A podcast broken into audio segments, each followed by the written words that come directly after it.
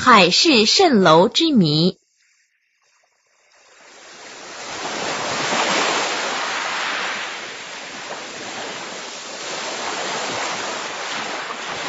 几年前的一天，德国北海库克斯港风平浪静，在街上玩耍的一个男童奔回家里，激动的对母亲大声说：“妈妈，天上掉下一个岛来！”妈妈听了不禁哑然失笑。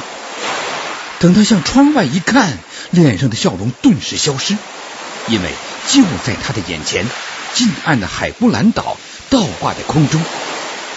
岩岛的红岩悬崖绝不会认错，岸上的沙丘和别的细节全都清晰可见。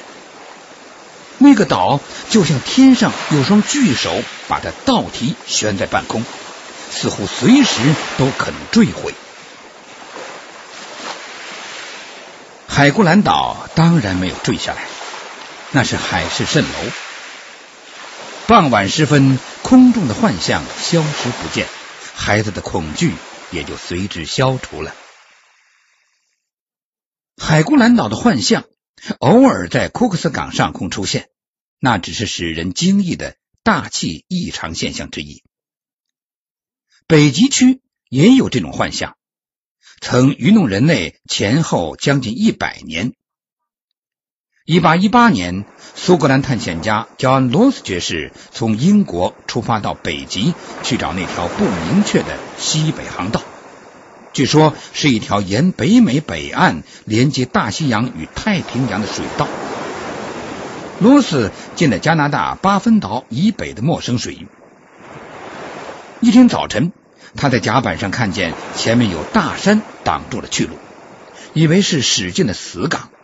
于是调转船头回航，并报道说根本就没有西北航道。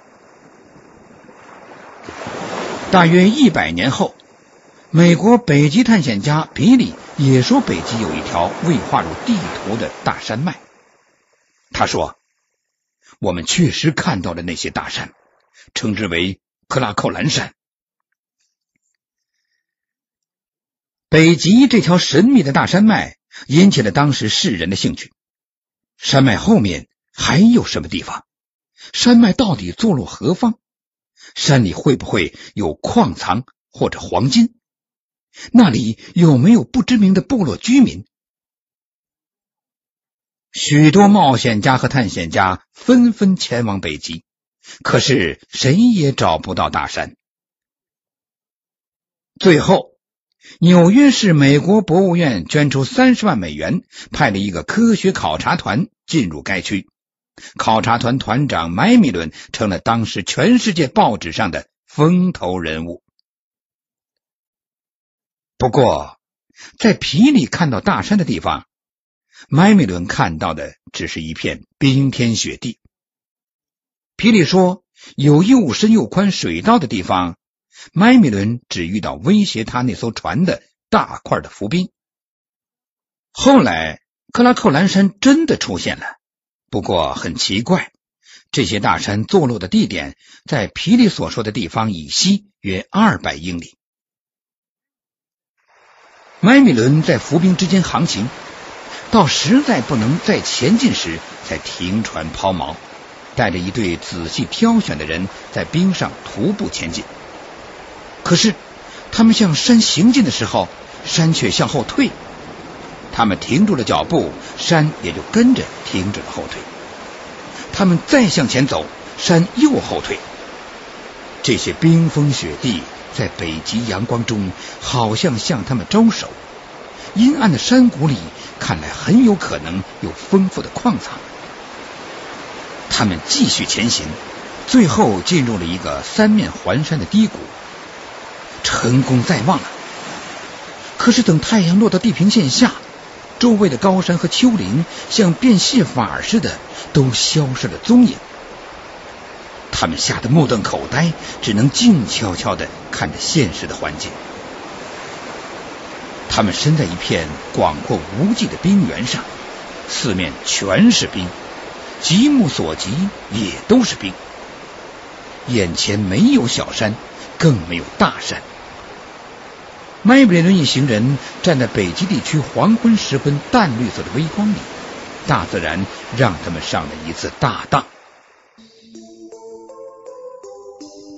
海市蜃楼是特殊大气情况下产生的光幻视，光线通过不同温度，也就是说不同密度的皮连气层时，会产生折射，造成渗景。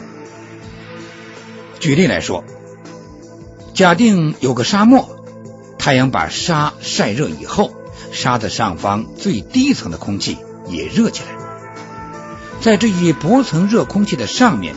有许多较冷的空气，因为热空气密度比冷空气低，光线通过热空气要比通过冷空气容易。光线通过不同密度气层的边界时，其方向改变，使光线产生折射现象。假定有个人站在沙漠某处的沙丘上观看景色，离开他几百码的沙丘上有个棕榈树林。在这两个沙丘之间，又有一层被热沙炙热的空气。在这种情况下，虽然那里只有一个棕榈树林，那个人却会看到两个棕榈树林，一个是正向，光线在空气中走的是直线；另一个是倒向，在第一个向的下面，是光线经过折射到达那人眼中而形成的。这些光线从棕榈树那里向下斜射，进入盖着沙漠的那层热空气，然后折射向上，从下面射进那人的眼里，就像沙漠上放着一面镜子，从镜子里看到棕榈树的倒影一样。同时，来自天空的光线也因那层摇动的热空气而产生折射。使人见到了，觉得那是一片水，水里有两个棕榈树林，真的是正理，假的道理。夏天，我们有时在公路上或其他炽热平面上看到的水潭，也是小型的海市蜃楼幻景。它们是被热平面上灼热的空气折射回来的一片片天光。有许多故事说。在沙漠中迷路的人常被这种渗景折磨的发狂。渗景既不是出于想象，也不是源于幻觉，而是晴朗天空的折射像。阿拉伯人叫他们“魔鬼湖”。沙漠的空气也能造成海市蜃楼，使远处的绿洲、城镇或是遥远的地方看来就在附近。这又给游牧民族的传说增加了不少材料。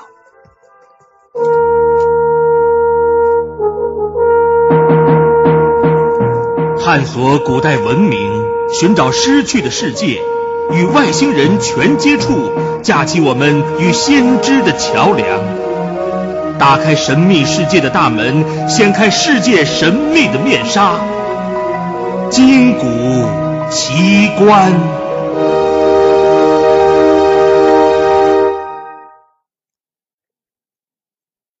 北美西南地区的沙漠也以海市蜃楼幻象驰名。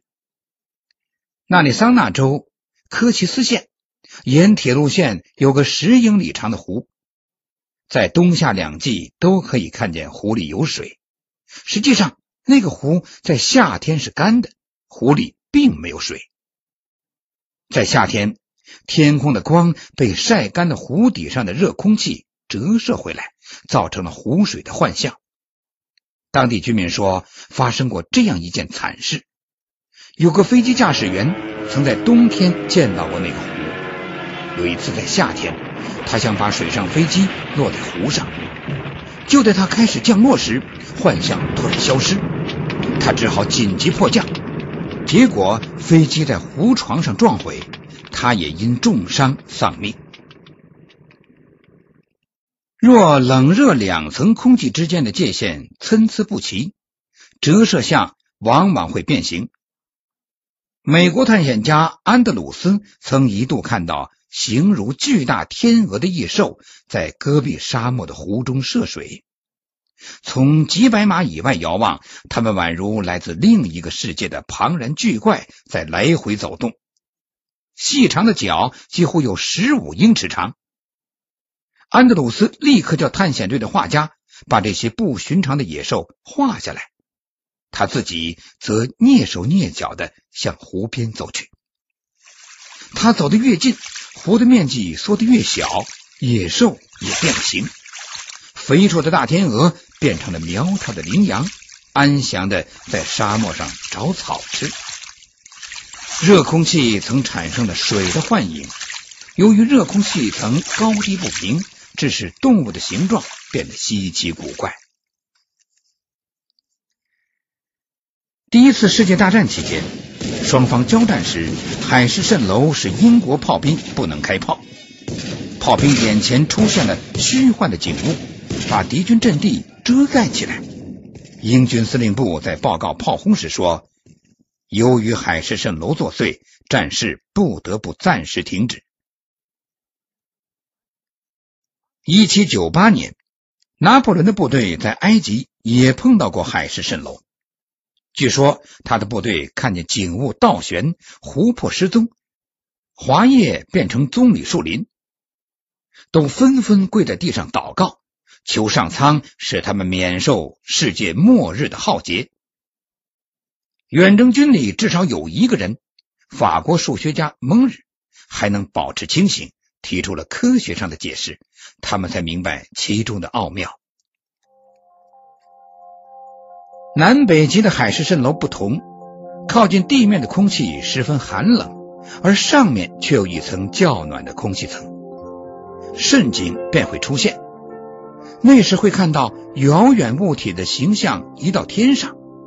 这些海市蜃楼往往有双重的印象，例如船只或冰山在风平浪静的海面漂浮，水中会有它们的倒影。在远处的人既能看到物体的形象，也能看到上方较暖空气层折射回来的倒影。这样的双重曝光式映像，英国海军上校斯科特。一九一二年，在南极探险时已有正式记录。队员在南极内长途跋涉后回到岸边，看见补给船“新地号”的双重映像倒挂在空中，上面是正向，下面是倒向，船上的炊烟正向相反的方向飘出。虽然船本身遮在大山的后面。可是，在蜃景里却可以看到船上一切很正常。偶尔，空气还要开些有趣的玩笑。巴黎上空有时会出现圆物倒向的蜃景，那时埃菲尔铁塔便会在头上顶着他自己的一个倒像，给巴黎市民添个奇景。第一次世界大战时。一个德国潜艇艇长在北美海岸附近，从潜望镜看到纽约的摩天大楼倒悬在他头顶上的天空，整个城市好像就要掉到海里的样子。据说那个困惑的艇长看到这种情景，下令仓皇逃向远海。海市蜃楼不一定都是物体的真实形状，可能是放大的像。可能是缩小的像，也可能是变形的像，就如在哈哈镜前看到的歪曲形象。变形的程度随光线折射的空气层的位置和成分而不同。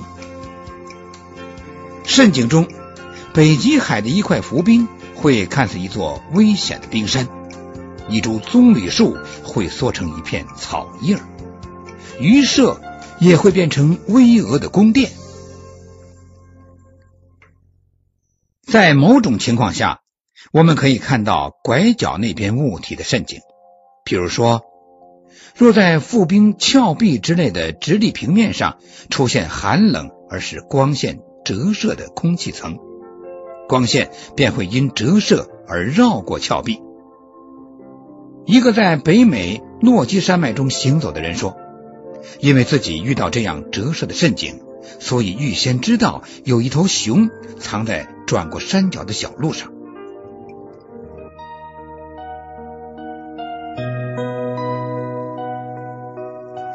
您现在收听的是《金谷奇观》。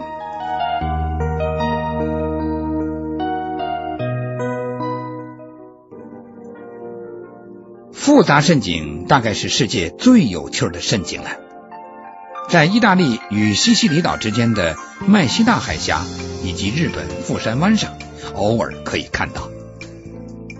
这种渗井的名字出自意大利有关仙女摩根拿的海底魔宫的预言，后来一般都用摩根拿这个名字代表各种各样的海市蜃楼。复杂渗井的出现，海水必须相当温暖，使接触海面那层空气的温度升高，更高处必须另有一层暖空气，于是形成两层暖空气夹着一层冷空气。这样一来，中间那层冷空气不但会产生双重渗井，还能发出柱面透镜的作用，把物体的高度放大。复杂陷阱出现时，各种各样的陷阱，正的、倒的、放大的、缩小的、变形的、负向等，全都混杂在一起。复杂陷阱并不突然出现，出现之前，空中会先出现一片诡谲的云。如果麦西纳海峡上空的空气很热，海上风平浪静，这片怪云里便会有一个美丽的海港市镇的像。闪烁摇动，然后会有第二个市镇出现在第一个之上，还会有第三个。每个市镇里都有闪闪发光的高楼和宫殿，有时看来房舍似乎是在水面之下。据说那就是仙女摩根拿居住的地方，还似乎能看见街上有行人穿着宽大的白色衣服。在麦西纳海峡出现的复杂渗景，究竟是什么市镇的折射呢？直到今天还争论不休。有人说那是西西里岛麦西纳港口，有人相信那是一处海岸，岸上树木山石因放大和变形而看似宫殿和高阁。更有人说那是意大利一个偏僻渔村的影子。通过海市蜃楼的魔力，变成了一个美丽的市镇了。不论那是什么地方，复杂渗井始终是美丽无比的空中景象。尽管比别的海市蜃楼多姿多彩，复杂渗井也像别的海市蜃楼一样，是因光波穿过空气时所遵守的自然法则而造成的结果。